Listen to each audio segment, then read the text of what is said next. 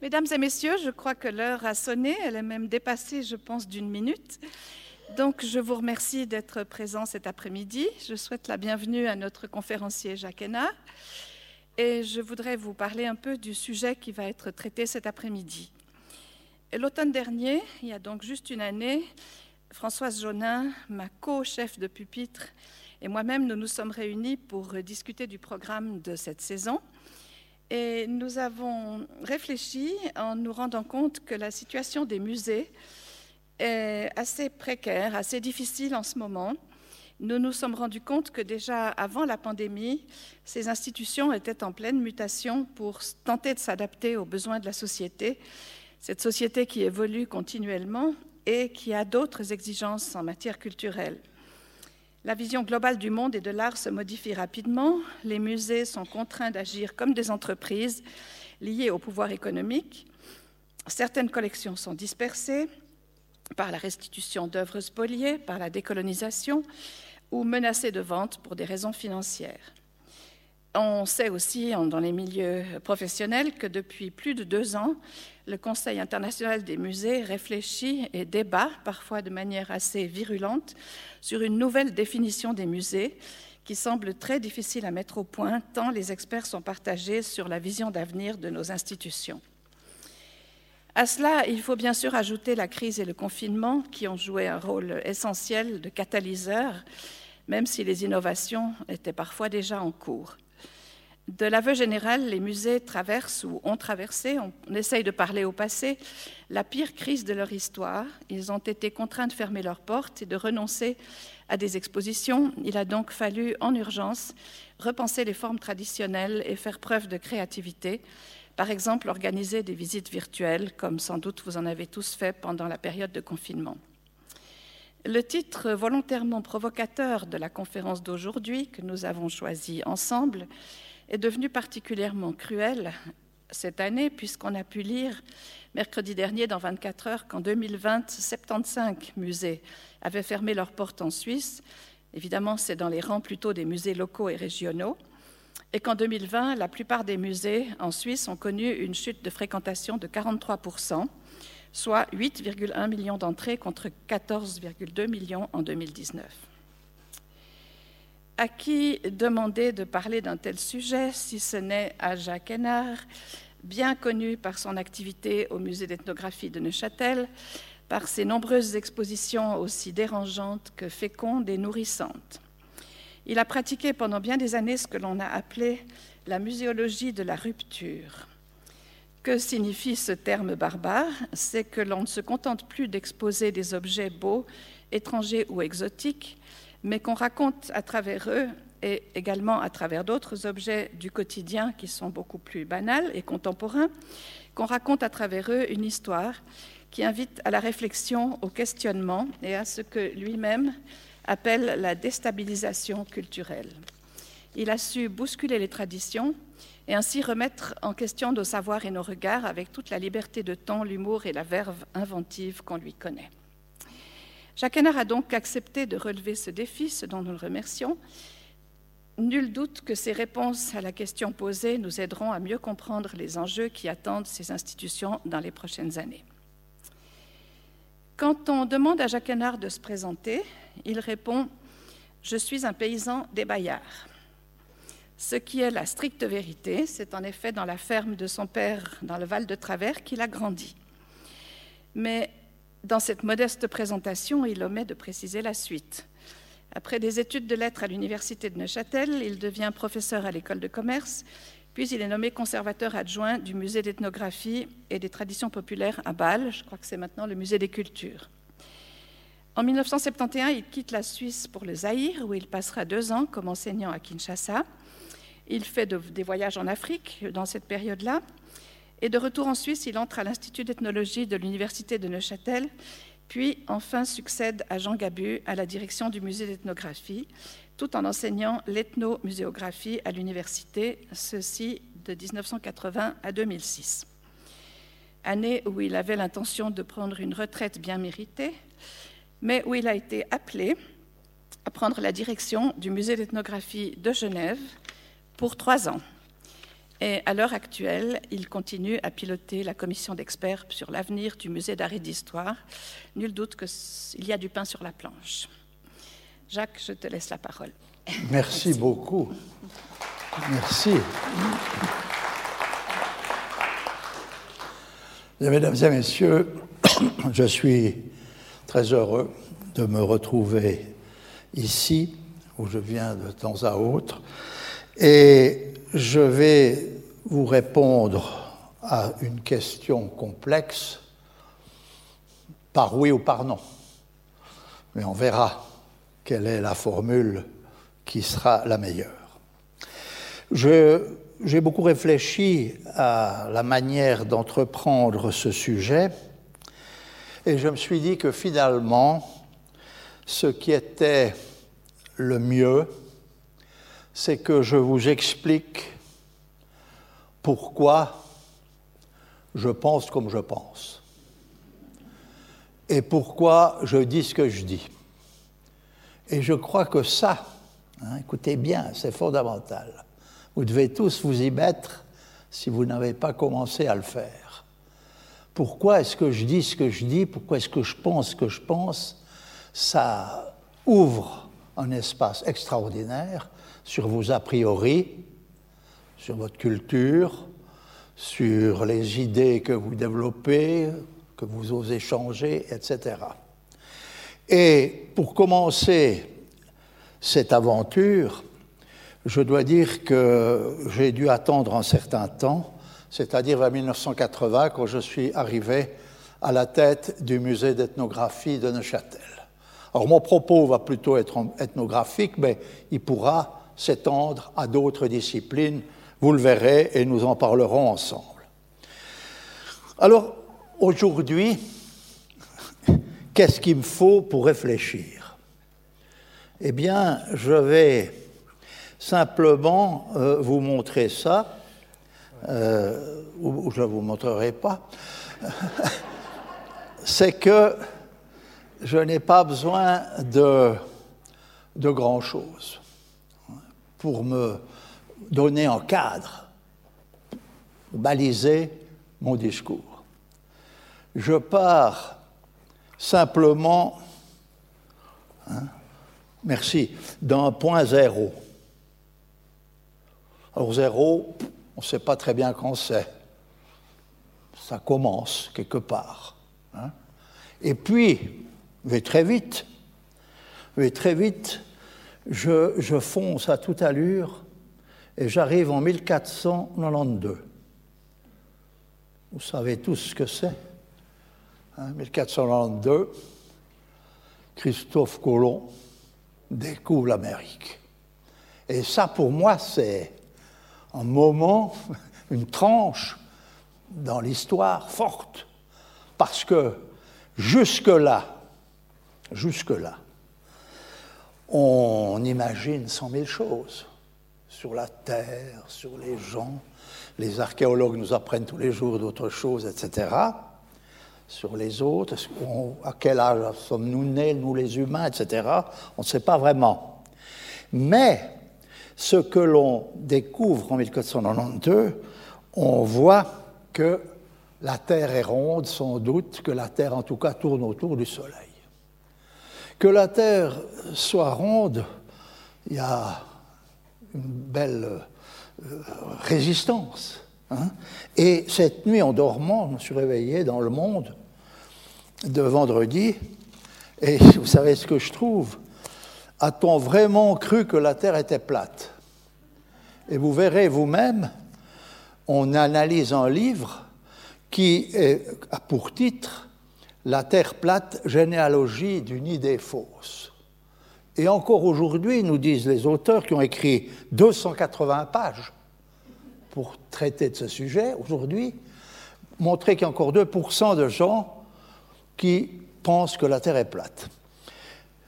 Cela dit, pourquoi cette date est-elle fondamentale et est-elle importante?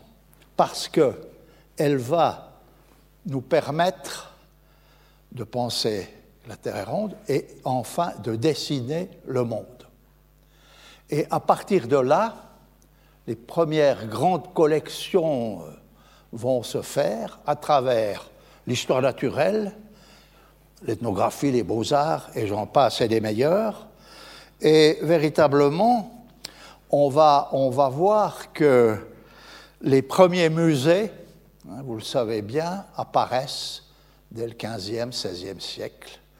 Lisez Christophe Pomian, qui vient de publier deux volumes déjà sur l'histoire des musées des origines à nos jours, il va faire, et qui est remarquable. Eh bien, on va pouvoir étudier les collections qui se mettent en place et on va arriver vers, vers 1800. Voilà ma deuxième date qui est très importante pour moi, 1800. C'est-à-dire apparaît l'ethnographie et l'ethnologie. Alors, je vais essayer de vous expliquer rapidement ce que c'est, hein, puisque aujourd'hui, euh, on l'a dit, euh, c'est quelque chose qui est en discussion. Alors, je prends le, je dessine un triangle, c'est pas très élégant, mais euh, un triangle, c'est celui que Claude Lévi-Strauss nous a enseigné dans les années 50. À chacun des sommets, vous trouvez une discipline. Vous avez l'ethnographie, l'ethnologie, et puis vous avez tout en haut l'anthropologie. Et c'est dans ce, cet espace que je réfléchis, que les ethnologues réfléchissent. Qu'est-ce que ça veut dire ethnographie? Ça veut dire écrire sur la société, sur ce qu'on observe. Que veut dire ethnologie? Ça veut dire faire un discours sur les sociétés qu'on a étudiées. Et puis l'anthropologie, ça serait de trouver vraiment les formules essentielles, des règles générales pour expliquer ce que sont les humains, comment ils fonctionnent, mais c'est encore quelque chose de lointain.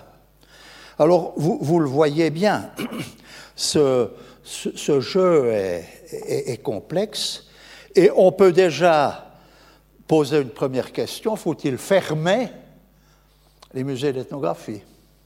Vous avez vu que mon collègue de Genève euh, n'a pas hésité à dire qu'il fallait débaptiser le musée d'ethnographie de Genève, qu'il fallait, qu'il fallait débaptiser aussi le boulevard Karl Vogt. Parce que Karl Vogt a eu des théories sur les autres euh, très contestables. Hein.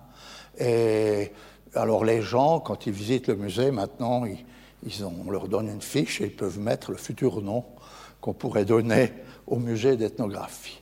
Comme si l'ethnographie était une discipline atteinte de, je ne sais quoi, de racisme, de vision imbécile ou je ne sais quoi. Hein. Et, ça, c'est quelque chose euh, d'insupportable pour moi. Et je crois qu'on doit forcément se battre pour garder ce nom de musée d'ethnographie dans la mesure où il est appliqué à certaines institutions. Hein. En d'autres termes, pour que vous compreniez bien ce que c'est que l'ethnographie et l'ethnologie, si vous étudiez les restaurants et les bistrots de Lausanne, vous allez dans chacun de ces bistrots étudier son fonctionnement, les gens qu'il fréquente, etc. Vous allez au restaurant du casino, puis vous étudiez ça. Vous faites de l'ethnographie. Après, vous allez dans un autre, etc.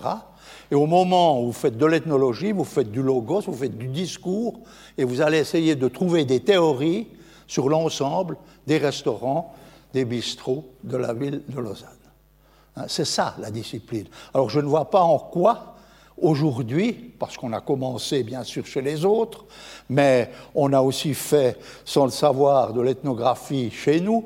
On appelait ça plutôt du folklore, euh, d'études des traditions populaires, mais c'est de l'ethnographie. Et je ne vois pas en pourquoi on fermerait ou on dilapiderait les collections de telles institutions pour aller vers une anthropologie qui aujourd'hui, plus que jamais, est nécessaire pour comprendre comment les humains fonctionnent.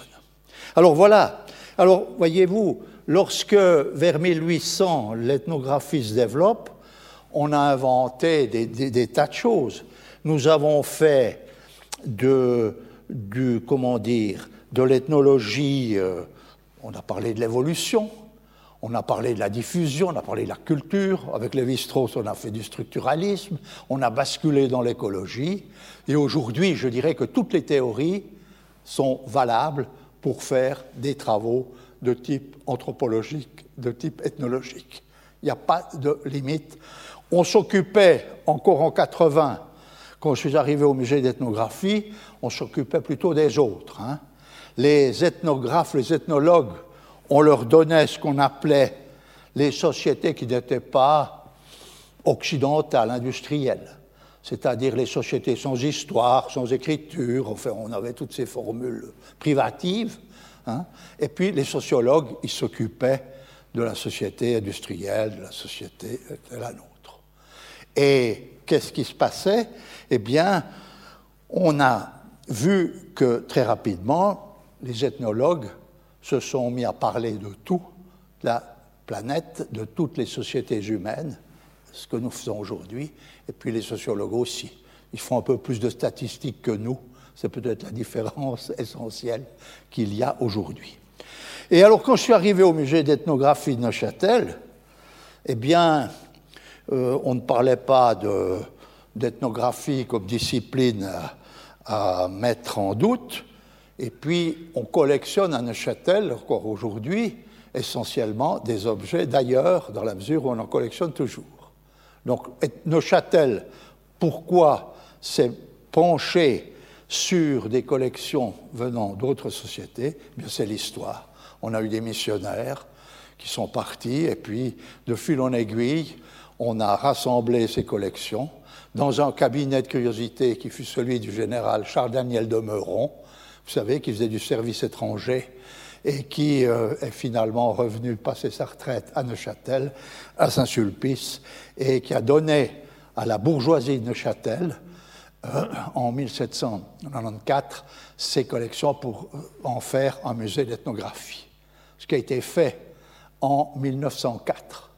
Et depuis lors, le musée fonctionne, gère ses collections, les a complétées par des travaux qui ont été faits euh, par euh, le premier conservateur qui s'appelait Charles Knapp. Ensuite, il y a eu un dénommé de Lachaud qui a été beaucoup étudié en Angola, Jean Gabu, que vous avez peut-être connu, qui a fait des Touaregs et des Esquimaux, et puis moi. On a été seulement quatre en un siècle à diriger l'institution. On ne peut pas dire qu'il y a eu du bousculement à la tête, euh, à la direction du musée, hein, c'est le moins qu'on puisse dire. Mais cela dit, les questions se sont rapidement posées pour moi de savoir euh, ce qu'il fallait faire. Qu'est-ce qu'on montre? Qu'est-ce qu'on dit hein, au, public? Et nous avons commencé à faire des premières expositions sur les rites de passage, euh, ce qui a été des premières expositions que j'ai conduites. Et on avait encore dans la tête cette rupture société d'ici, société d'ailleurs. Je me rappelle, on faisait les rites de passage, on faisait des rites chez les Africains, chez les Océaniens, dans d'autres sociétés. Et puis, on avait un autre espace où on essayait de voir les rites chez nous. Ce que c'était qu'un rite de passage. Alors, j'ai quand même appris au Neuchâtelois ce que c'était qu'un rite scolaire, euh, les promotions, par exemple, c'est un rite de passage. Hein. Le permis du vélo moteur pour les gamins, c'est un rite de passage. Et les, gens apprenaient. Aujourd'hui, tout le monde sait ce que c'est qu'un rite de passage, parce que ben, le Châtel est partout. Ça s'emploie beaucoup, ça s'utilise beaucoup, et c'est dû à Arnold van Gennep, un grand ethnologue français, qui a été, euh, qui est venu à Neuchâtel et qui a organisé un des premiers colloques euh, scientifiques sur la discipline. Et Van Gennep a été nommé professeur de 1912 à 1915 à l'université de Neuchâtel pour enseigner l'ethnologie. Mais Van Gennep, euh, pendant la Première Guerre mondiale, avait une attitude un peu curieuse, ou, ou pas curieuse, je ne sais rien. Il a commencé à écrire sur la Suisse sous un autre nom, et il a dit que la Suisse était vendue en Allemagne, aux étrangers, etc. Et il signait Roger. Et il, publiait dans la Dépêche de Toulouse. Et il s'est révélé qu'à Neuchâtel, En 1915, il y avait deux abonnés à la dépêche de Toulouse qui ont lu ces articles contre la Suisse et qui ont dit mais ça ne va pas du tout. Alors ils ont alerté la Confédération, le rectorat, etc. On a beaucoup discuté.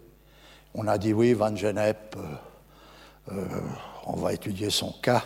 Et ayant lu le rapport du rectorat de l'année 2015, la dernière séance, ils ont simplement dit on verra à la prochaine réunion ce que nous déciderons sur Van Genep, qui a été expulsé de Suisse et qui a ainsi euh, plus jamais enseigné de sa vie. Celui qui écrit les rites de passage, l'ouvrage qui est encore théoriquement aujourd'hui excellent, etc. Donc vous voyez, un musée d'ethnographie, déjà en 1980, qui raconte aux gens ce que c'est qu'un rite de passage, montre on avait fait des rites mortuaires, des rites de mariage, etc., mais tombait sur la Suisse romande, particulièrement Neuchâtel, pour montrer que nous aussi, on avait des, des rites, peut-être un peu plus simples dans certains cas, mais qui fonctionnaient comme les autres. Et on commençait d'ouvrir le débat. Et alors, euh, comment dire, de, de fil en aiguille, on a fait des, des, expositions, et c'est en 1985 que vraiment est pris connaissance de euh, cette interrogation sur les objets, comment les montrer, etc. Et on a fait cette exposition intitulée Objet prétexte, objet euh, naturel, objet prétexte. Et nous avons dans cette exposition, pour la première fois, euh, je vais vous montrer quelques images, nous avons montré pour la première fois qu'on avait un regard sur les objets qui était extrêmement euh, discutable. Hein. Il y avait ce qui était beau, ce qui n'était pas beau, ce qui était bien, ce qui était mal, etc. Et on, on ne savait pas véritablement les lire. Et il a été décidé, à partir de cette exposition, et je vais vous montrer quelques images d'objets prétextes, on a, on a décidé à ce moment-là que tous les objets qui entraient dans le musée seraient traités de la même manière. Ça a été un véritable, je ne veux pas dire scandale, mais mes collègues ont dit, oui, Hénard, il n'est pas très bien. Il faudrait peut-être euh, voir euh, ce qu'il entend par là. Et c'est ainsi que nous avons lancé euh, cette, cette, exposition. Et voici comment ça marche. Voilà. Ici, là, voilà. Alors voilà. Et, ça, voyez-vous, c'est ça le départ de cette grande réflexion sur le, les objets qui entrent au musée d'ethnographie et qui subissent le même traitement. Il y a de tout.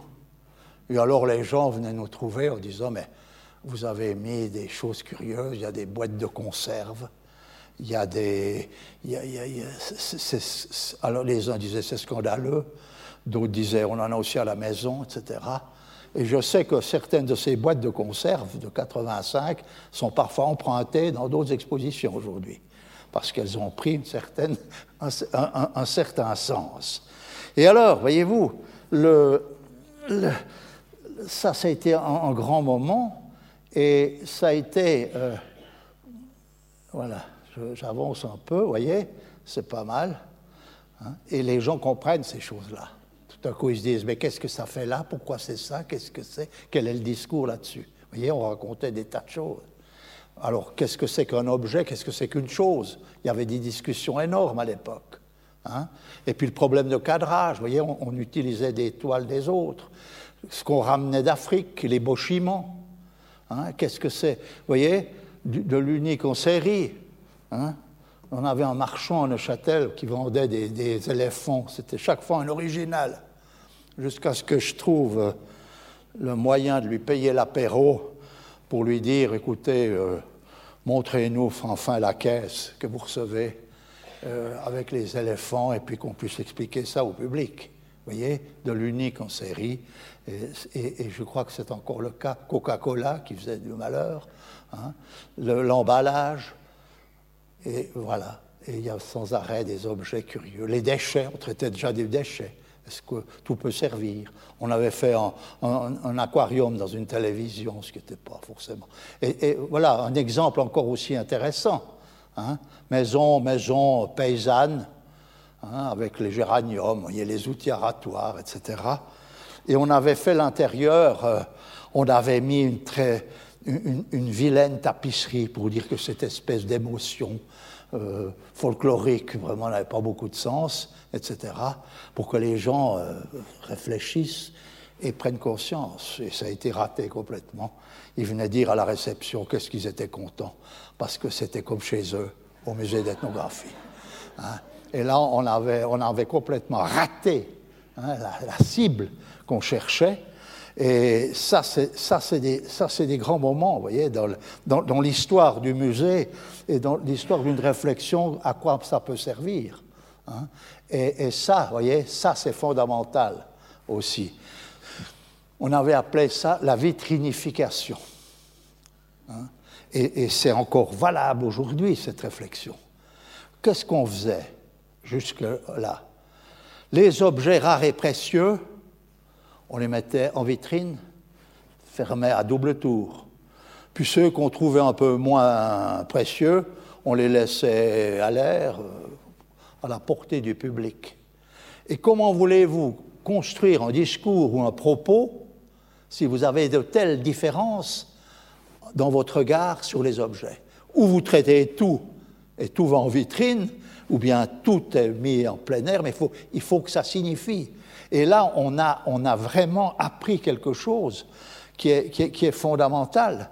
Hein, pour construire un discours. Il ne faut, pas mettre du rouge qui signifie quelque chose à un endroit, puis du rouge qui signifie autre chose à un autre, parce que le public n'y comprend rien. Donc, c'est là qu'on a commencé à construire des expositions ethnographiques, mais qui, sont valables pour d'autres euh, musées, c'est qu'il faut avoir un propos, il faut un début et une fin, il faut écrire un discours serré pour expliquer de quoi il s'agit. Et vitrinification, ça, a été clair. Hein.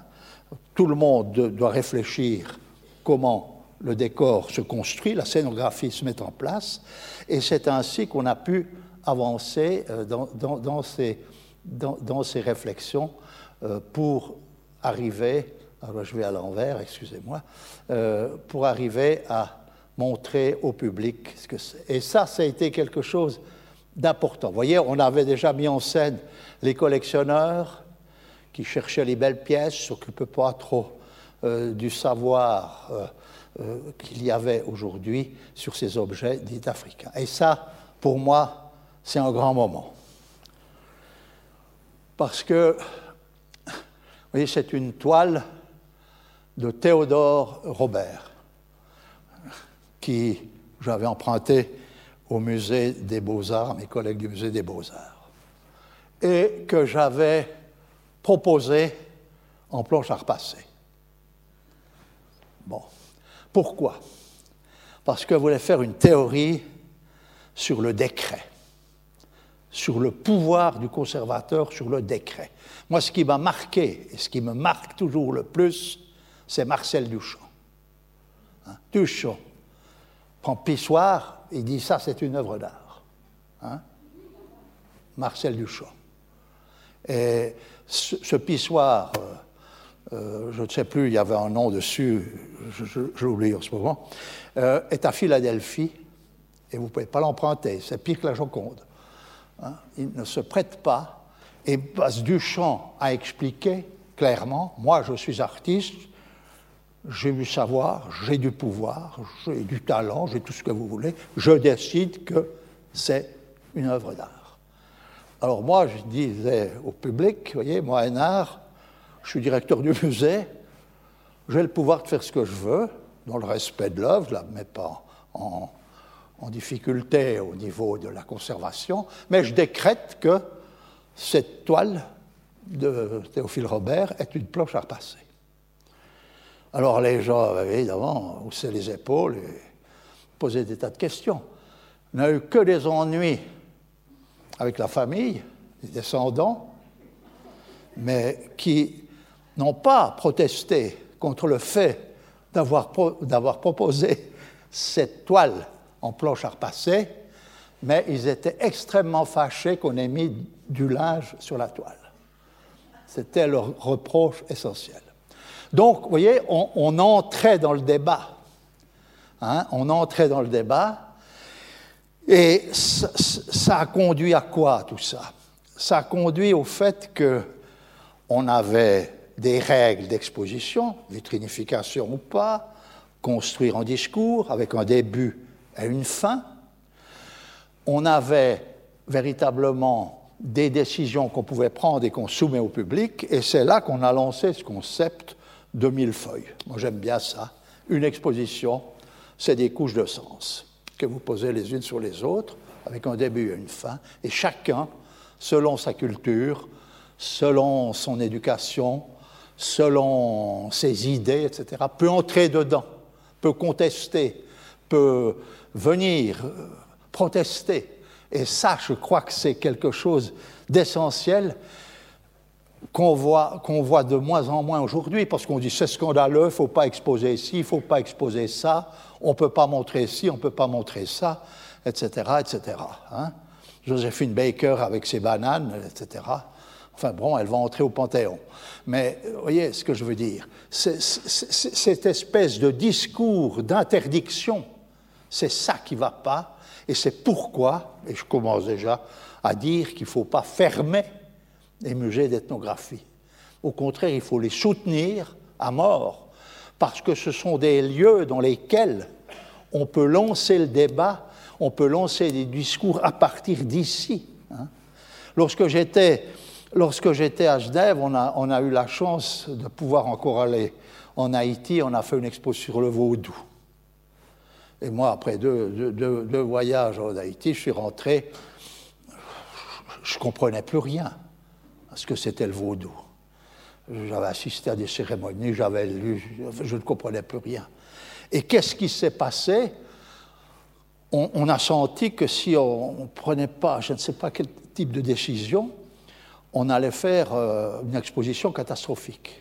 Et c'est à ce moment-là que l'idée est venue de dire le vaudou au musée d'ethnographie de Genève sera la vision que l'on a depuis le 64 rue Boulevard Calvoct. Rue Boulevard Et c'est parti, et tous les experts, et même les spécialistes et les haïtiens, étaient d'accord avec sa manière de voir. On ne voyait pas bœuf, mais le discours s'engage. Et c'est ça, mesdames et messieurs, qu'il faut garder dans la tête, c'est qu'aujourd'hui, on ne sait plus discuter clairement, il n'y a, a plus assez, il y a plus assez d'esprit critique. Je crois que c'est ça véritablement qui. Alors, le vrai, le faux, vous voyez, alors on, était parti là dans toute une série d'expositions. De, Et c'est là, comme l'a rappelé Chantal de Choulepnikov, que dans un article euh, très court, j'avais lancé cette notion de muséologie de la rupture, en disant on en a marre de voir dans les musées un pot, plus un pot, plus un pot, plus un pot, plus un pot, puis les légendes dessous on écrit pot, pot, pot, pot, puis on met deux, trois bizarres. Hein. Ou bien d'aller, voilà, tableau, et puis ça, puis un tableau, tableau, machin, gna gna gna gna gna. Hein. C'est pas ça. Euh, euh, il, faut, il, faut, il, faut, montrer dans des espaces des objets qui sont rares, précieux, tels quels, pour que le public puisse comprendre, mais à un moment donné, il faut les mettre en jeu pour lancer le débat, pour lancer le discours, pour que les gens aient du plaisir à, dialoguer. Et moi, j'ai eu un grand succès, je le dis en toute euh, immodestie, c'est que un jour, euh, un collectionneur d'art africain euh, m'a dit euh, Vous savez, Nard, j'aime pas ce que vous faites, je ne comprends rien du tout. C'est incompréhensible, mais je pressens que c'est intelligent. Donc, je vous donne ma collection. Et il a donné au musée d'ethnographie sa collection d'art africain. Bon, vous me direz que J'ai aussi reçu des lettres d'une dame qui m'a dit que c'était un scandale que dans la cafétéria de Neuchâtel, on vend des têtes de nègres. Hein, euh, racistes, etc. Et c'était en 85-6. Alors, je sais pas, je lui avais répondu que j'étais d'accord, mais qu'on mangeait des Japonais, des Esquimaux, des religieuses, etc. Hein. Bon, les Danois ont interdit les Esquimaux, hein, vous avez vu ça. Ça c'est fini, ça. Ça ne va plus, etc. Et cette dame, elle est venue, elle est devenue amie des musées, etc. C'est ça la, vraie discussion des musées. C'est pourquoi il faut les ouvrir, les soutenir et les, et les laisser aller de l'avant. Cela dit, je vais vous montrer encore euh, un autre cas, euh, quelques images du, musée cannibale. Euh, je ne sais pas si je vais trouver le bouton. Voilà. Voilà, musée cannibale, voilà. Vous voyez, ça c'est une affiche, hein, collectionneur. On n'a pas osé prendre un original. Hein? Copie que personne euh, voulait. Et on a fait ce petit montage pour montrer quoi? Pour montrer encore une fois ce que c'est que l'ethnographie, ce que c'est ce que, que le discours, etc. Et on a montré euh, comment les musées euh, fonctionnaient. Hein. voilà. Les déchets qu'on accumule, les musées, les réserves, les classements, tout ce que vous voulez, les, les collections, tout ça se fait très bien aujourd'hui dans les musées, c'est vrai. On numérise, il y a des travaux énormes qui se font. Il faut souligner la qualité des conservateurs. Voilà, les réserves, etc. Toutes ces choses qui sont là, je vous montre ça très vite. Voyez, on, comparait ça avec des, stocks de. Et on avait fait la cuisine. La cuisine euh, à la manière de. Et là, c'était les expositions qui se faisaient à la manière de X, Y, Z. Et m'étais un peu moqué de, de, de Barbier-Muller, à cette époque. Et quand je suis arrivé à Genève, Barbier Müller qui a écoulé le musée de la place Sturm, euh, je suis allé le voir et je lui ai dit maintenant c'est fini la guerre. Il m'a dit vous vous êtes foutu de moi. Et il, savait par cœur toutes les légendes, et il savait le texte par cœur carrément. Il m'a récité. Et on est, on est devenus amis et tolérants l'un envers l'autre, même si on n'avait pas les mêmes idées. Encore une fois, vous voyez, le dialogue s'organise avec tous ceux qui veulent bien dialoguer. Et alors ça, on avait fait une salle à manger pour expliquer le, cannibalisme vis-à-vis des objets. Ça, c'était les, primitifs. Vous voyez, on dressait des tables. Alors, on peut, c'est la table des primitifs, ça. Hein? Et le, la qualité de cette muséographie, vous voyez, avec ces bulles sur la table, c'est simplement la peur que le public touche les objets. Et 15 jours avant d'ouvrir, on s'est dit c'est une catastrophe, ils vont tout piquer, ils vont tout renverser. Et on a eu la chance de pouvoir monter ce genre qui est dans un luxe inouï. Alors je vais quand même, avant de, finir de vous montrer ces, images, hein, je, vais, vous montrer quand même quelque chose dont je suis très fier encore aujourd'hui. Euh, voilà, ça c'est les Amérindiens, vous voyez, on avait tout ça. Et, ça c'est le nouveau décret. Alors, collègue de Françoise, je ne sais pas si c'était collègue, mais oui, non, Sylvie Lempen, dans le, le, ça s'appelait le journal de le matin, non, pas le matin, c'était un autre.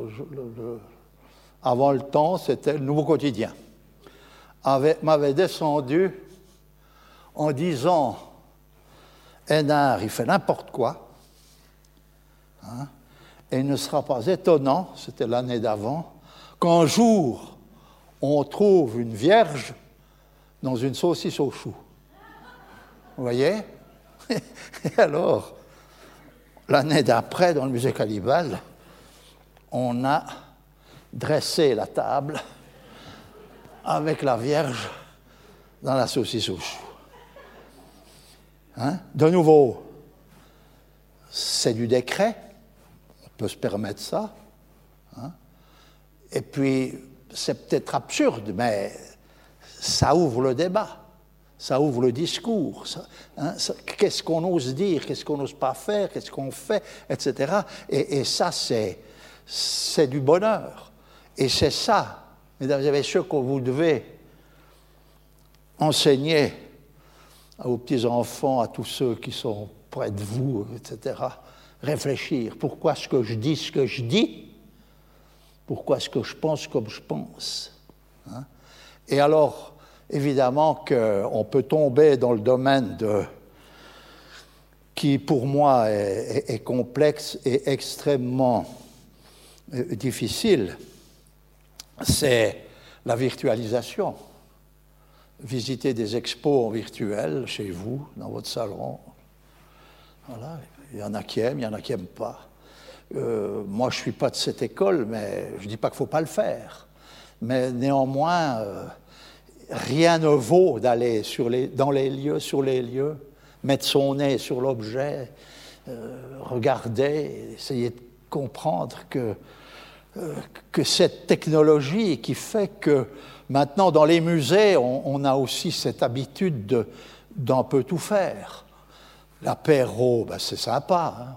Tous pour l'apéro, mais voyez, mais des fêtes, des machins, des trucs, des défilés de mode, oui, bien sûr, euh, dans certains lieux, il faut les faire.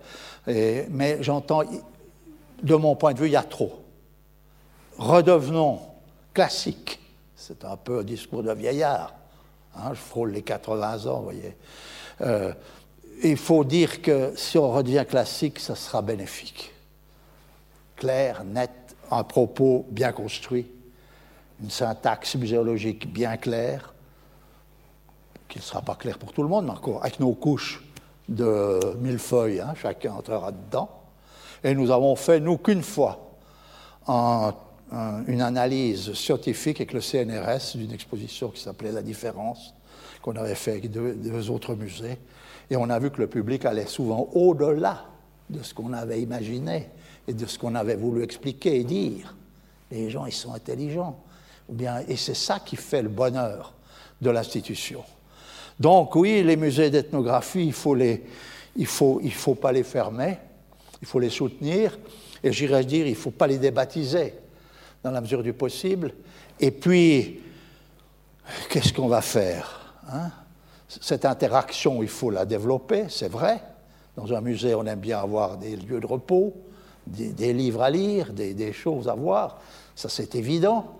Mais trop, c'est trop. Et puis, qu'est-ce qu'on va faire, nous, les ethnologues? Est-ce qu'on va rendre les objets comme ça Sur quels sur quels critères, finalement? Vous avez vu que le Louvre allait rendre au Bénin, ancien Dahomey, 36, 37 objets, je ne sais plus le nom exact, euh, etc. Et que les, demandes sont fortes hein, aujourd'hui. Alors, euh, voilà, euh, bien sûr, mais on, peut tout rendre. Moi, j'ai une expérience, mais elle est vieille, évidemment. En 1976, l'UNESCO m'a confié une mission pour aller à Abidjan voir le musée d'ethnographie qui était dirigé par Olas, peut-être que vous l'avez connu, c'était un homme assez célèbre, euh, pour voir ce qui se passait, parce que ce n'était pas très net. Or, je suis arrivé là, Olas m'a bien reçu, etc. Et j'ai compris que Olas, il, avait engagé des, artisans de très haut niveau qui copiaient les originaux. Alors, les copies, on les mettait dans le musée, puis les originaux, on les exportait sur l'Europe. Et j'avais rencontré, trois minutes, faites Boigny, pour euh, dire tout le bien que l'UNESCO possède de lui, qui n'était pas vrai. Et les émissaires suisses qui étaient à Abidjan m'ont conseillé très aimablement, m'ont dit, Hénard, il est préférable que vous alliez vous dorer sur les plages plutôt que de poursuivre votre enquête, parce que vous faites boigner dans le cou. les objets partent sur Nice et tout est vendu sur le marché international. Eh bien, croyez-moi, aujourd'hui, je ne citerai pas de cas parce que, mais c'est la même chose. C'est la même chose. Le, problème est, est, d'une complexité inouïe. il y a des musées, je parle de l'Afrique parce que c'est ce que je connais le mieux, qui peuvent recevoir des objets, c'est vrai, parce qu'ils sont équipés.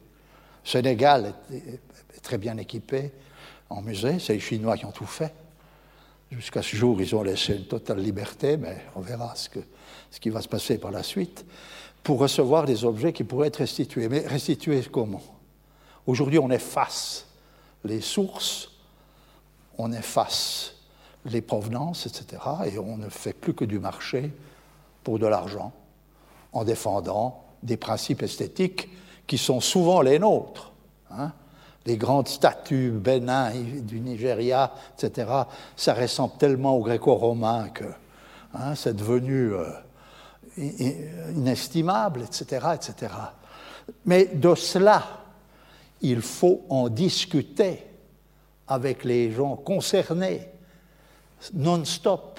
Il faut collaborer, il faut, il faut trouver des... Mais ce n'est pas, hein, comme on voulait le faire, mais on ne le fera peut-être pas, en déboulonnant euh, de Purie à Neuchâtel, qu'on veut avancer sur, sur l'histoire et les rapports de la Suisse avec les colonies, les pays étrangers, vous entendez bien.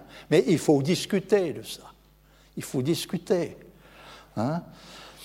Et ce n'est pas en, jetant les, les, livres et les statuts euh, à la poubelle qu'on on va faire avancer les choses. Nous avons tous des idées, des envies, hein, et, plus que jamais aujourd'hui, voilà. Hein. Parce que, voilà, quand on regarde les musulmans, comme on regarde les juifs, Qu'est-ce qu'on fait? Les noirs, les blancs hein? Je ne sais pas. C'est quelque chose d'incroyable. C'est quelque chose d'incroyable. Et c'est ça qui me fait dire qu'il ne faut pas. Hein, hein, j'avais, enfin, j'ai aussi étudié les os humains et tout ça. Il faut parler de ces choses-là. Moi, j'ai fait une exposition en 1900. 77, 78, on a fait une exposition au musée, euh, au musée euh, des, des, euh, ancien musée des arts africains et océaniens à Paris, hein, où c'était une exposition sur l'exposition, une, oui, une exposition qui rappelait 31, 1931, l'exposition universelle de Paris. Eh bien, j'ai était commissaire du début à la fin, avec l'autorisation des autorités genevoises, je n'ai rien pu dire de ce que je voulais faire. Je n'ai pas pu écrire un mot de ce que je voulais dire.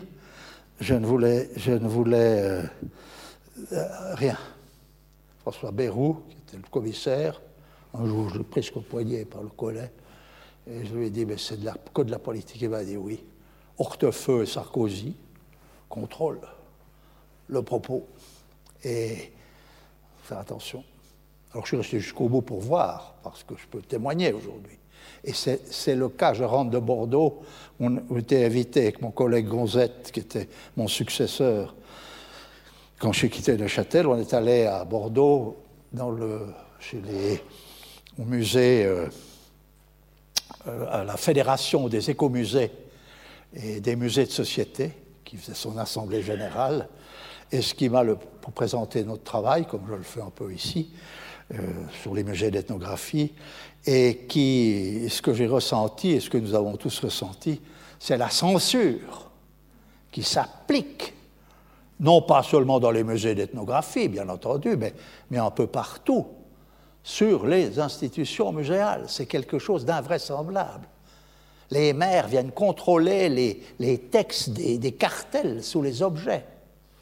Et il y, a plein d'expositions qui, sont interdites. On ne parle pas de ça, on ne dit pas ça, on ne fait pas ça parce que, etc. Et ça, c'est. Et je, terminerai là, je crois, je suis au-delà des heures bien? Je ne sais plus, je ne me rends plus compte. Euh, c'est ça le, vrai problème. Hein. C'est la liberté. Et ça, bon, moi j'ai vécu dans des musées petits et moyens. Châtel est un petit musée. Euh, Genève est un musée important en ethnographie. Et, ce qui a été fondamental, c'est que le politique ne se mêle pas du contenu. Le politique y gère l'argent, les bâtiments, etc., mais ne vient pas dire il faut faire comme ci, il ne faut pas dire ça, etc. Et ça a marché dans mon cas, mais ce n'est pas toujours euh, euh, la situation de, mes collègues qui commencent à voir qu'il y a des regards qui se posent. Et ça, c'est inadmissible. Et c'est pour ça qu'il faut plaider pour les musées d'ethnographie, pour la liberté de tous les musées. Il faut les soutenir. Et je crois qu'on a beaucoup à faire. En Suisse, on a encore quand même des marges de manœuvre, même si on est sur certains sujets peut-être un peu moins riches, mais néanmoins, il y a des possibilités de travailler avec intelligence et efficacité. Et je crois que nous avons, si on le veut bien, un bel avenir devant nous, mais cela ne dépend que d'une chose, c'est de l'esprit critique. Vraiment, c'est ça. Il faut enseigner ça aux gamins dès qu'ils naissent. Tu vas avoir l'esprit critique. Hein? Et je crois que l'affaire ainsi sera réglée pour que nous puissions finir le siècle au moins dans le bonheur et la joie. Merci.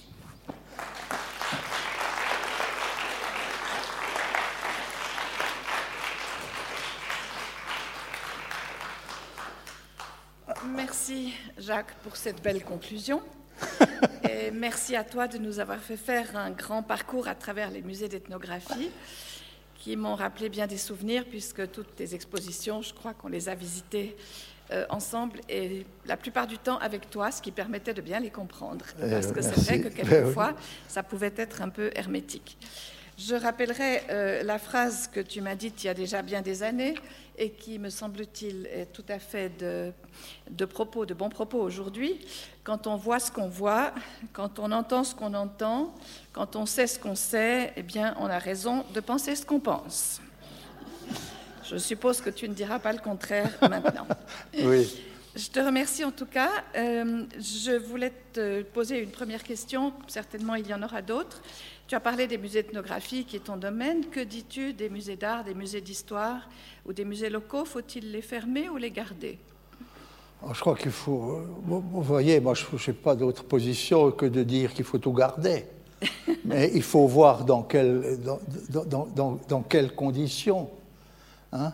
il y a peut-être des regroupements à faire, il y, a, il y a des travaux qui sont faits, mais si ce sont toujours des, des prétextes à manipulation euh, qui ne sont pas faites de manière ouverte, voire entre guillemets scientifique, on, peut essayer de relancer. Mais c'est ça le problème.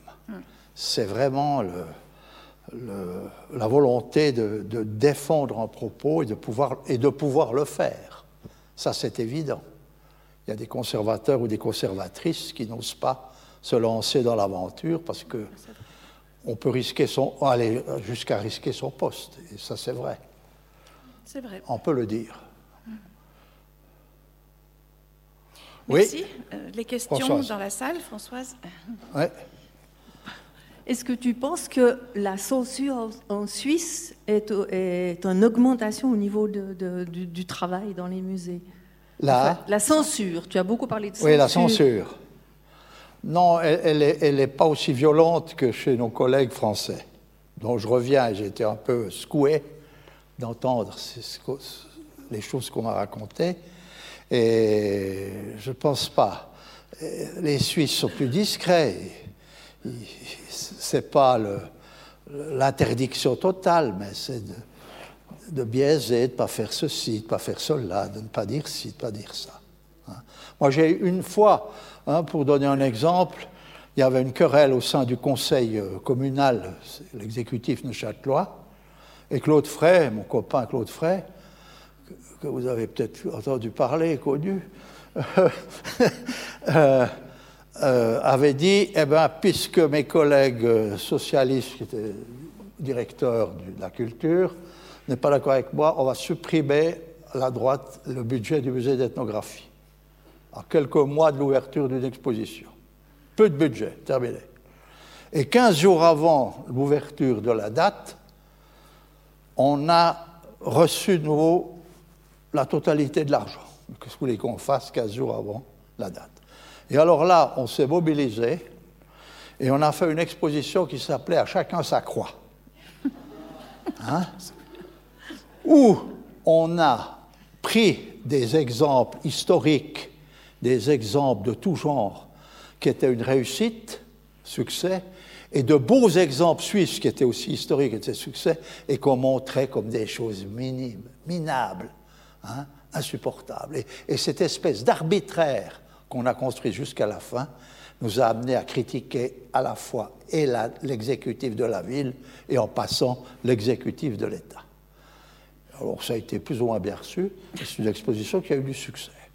Mais parce qu'il y avait une équipe forte qui travaillait jour et nuit et qui nous avait permis de résister à cette intervention stupide des politiques. Merci. Une autre question, euh, Françoise? L'autre, Françoise? Merci de votre exposé. Je voudrais vous poser une question par rapport à la nouvelle installation qui s'est faite à Berlin de la Fondation Humboldt, où il y a toute une mise en perspective historique de la colonisation allemande, euh, de la manière dont elle a été faite, et qui m'a semblé avoir euh, être dans une perspective critique dans le, comme vous-même le, préconiseriez. Est-ce que c'est bien ça que, que, vous verriez comme euh, explication pour les, enfin certaines explications pour les musées d'ethnographie? Oui, madame, ça c'est bien, c'est un bon début. C'est intelligemment fait. En, revanche, ah ben voilà, vous, vous, me redonnez un élément qui va dans ce sens. À Bordeaux, au musée d'Aquitaine, où nous avions ce colloque, il y, a des, niveaux qui racontent toute la partie coloniale française, bordelaise notamment. Hein, et, et c'est violent. Hein, des scènes d'esclavage, les, les, produits, etc et ils sont en train de vouloir tout démonter. Voyez-vous? Alors, leur expliquer, mais je ne pense pas qu'on y est arrivé, parce que Ourny, qui est le, maire, vous savez, qui est écologiste à mort, qui avait refusé l'arbre de Noël à Bordeaux l'année passée, euh, intervient. Et, mais je leur dis, mais gardez ça. Vous l'avez fait il y a 20 ans, on n'avait pas le même regard, mais et, faites une explication à côté, faites une exposition pour expliquer ce qui est scandaleux, ce qui ne va pas, même dans, ce, même dans cet exercice muséographique. Et on peut faire ça, et les gens, ils comprennent ça. Et ensuite, vous pouvez vous exprimer, mais ce n'est pas en effaçant qu'on va résoudre le problème de nos relations les uns avec les autres. Hein? Voilà. Mais c'est très bien ce que vous rappeliez cet exemple. Oui? Oui. Merci pour votre exposé assez provocateur. Moi, j'ai une question. Est-ce que ça n'est pas un peu paradoxal d'exposer euh, bon, la Vierge dans la saucisse au chou et de contester l'arrivée d'un apéro, d'un concert ou d'une animation dans un musée, alors que ça amène peut-être des gens à découvrir les œuvres aussi par l'intermédiaire de ces manifestations Partiellement, mais la Vierge dans la saucisse au chou, elle est construite. Elle, est, elle fait partie d'un propos qui a un début et une fin. Ça, c'est clair. Tandis que quand vous allez, mais vous avez raison, partiellement, il y a des gens qui découvrent. Mais moi, j'aime bien boire l'apéro. Je vous dis que je vais souvent dans les musées. Eh ben, je vous promets que je, je ne vois pas grand monde, voire personne dans les salles d'exposition pour aller faire un petit tour, etc ce sont, ce sont essentiellement, je ne dis pas toujours, il ne faut pas être absurde, mais essentiellement des faux prétextes. Mais encore une fois, j'entends bien que dans les musées, il faut hein, mettre des espaces de convivialité. On peut manger, boire, euh, lire et je, je ne sais pas quoi, discuter ou même faire des travaux pour les enfants, ça, ça va de soi. Mais euh, oui, je vous comprends, mais je dirais il y a trop. Trop. Voilà ma réponse. Une autre question? Euh, merci. Je serais intéressé de savoir ce que vous pensez de la restitution des objets aux pays lointains d'où ils viennent. Par exemple, euh, le musée euh, de Copenhague a été amené à transférer à Nuuk euh, des objets inuits pour qu'ils prennent place dans un musée inuit au Groenland. Euh, C'était quand même plus facile d'aller à Copenhague si on veut se familiariser avec la culture inuite. Qu'est-ce que vous pensez de euh, cette... euh, on, on dit restitution, euh, les Groenlandais disent mais c'est à Déplacement, nous. plutôt. On a été, on On a déplace, été, oui. on a été spoliés. Oui, oui. Euh, c'est des objets qui doivent nous revenir. Mais euh, il me semble que pour la, la connaissance, en fait, euh, des, peuples lointains, eh ben, ça apporte quand même beaucoup de pouvoir euh, observer euh, leurs objets, voir des expositions euh, dans, nos musées. Bien sûr. Eh bien, disons que, comme je l'ai dit, ou j'espère avoir été assez clair là-dessus, il y, a des cas où, le déplacement, si on ne veut pas dire restitution, est, est- est bienvenu si des structures d'accueil sont là. Hein, ça, c'est certain. Mais ce n'est pas souvent le cas, très franchement. Et comme vous le dites, il faut, discuter maintenant sur place de toute cette histoire dite coloniale, ou je ne sais pas comment l'appeler, hein, des origines à nos jours, et tout mettre sur la table.